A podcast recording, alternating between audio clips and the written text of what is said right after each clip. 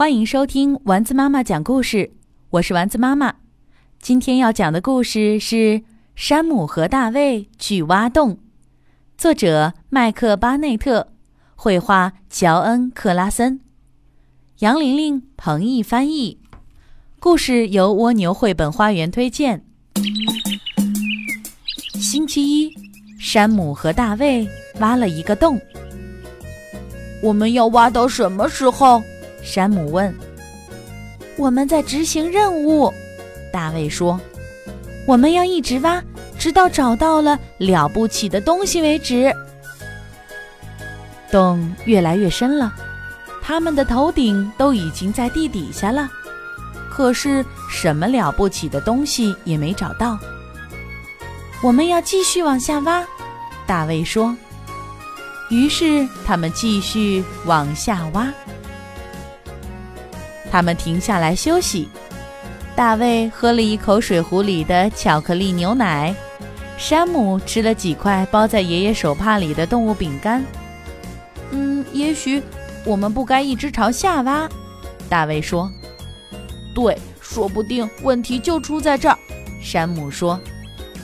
我们应该朝另一个方向挖，大卫说。对，好主意，山姆说。他们还不知道，一块大大的宝石马上就会被挖出来了。我有一个新的想法，我们分头来挖。大卫说：“呃，要吗？”山姆说：“就试一会儿，这样找到的机会就多一些。”于是，大卫朝一个方向挖，山姆朝另一个方向挖。他们。好像离即将出土的宝石越来越远了。山姆和大卫挖着挖着又相遇了，可是什么了不起的东西也没找到。也许我们应该重新朝下挖，大卫说。对，好主意，山姆说。于是他们又开始朝下挖。山姆和大卫喝光了巧克力牛奶，还是继续往下挖。他们分掉了最后一块动物饼干，还是继续往下挖。过了一会儿，山姆坐了下来。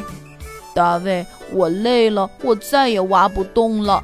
山姆说：“我也累了，我们休息一下吧。”山姆和大卫睡着了。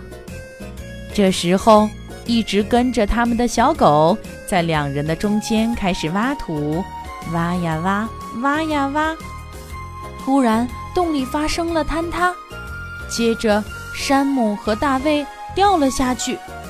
山姆和大卫往下掉，往下掉，往下掉，最后他们落到了软软的泥地上。哇！山姆说：“哇哦！”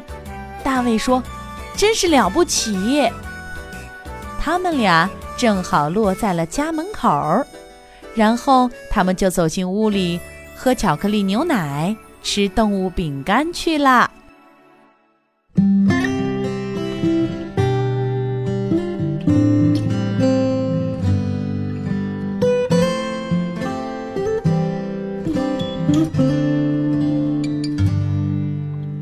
天上挂着小星星，耳边的陪伴最温。着自己住在美丽的童话故事里。丸子妈妈讲故事。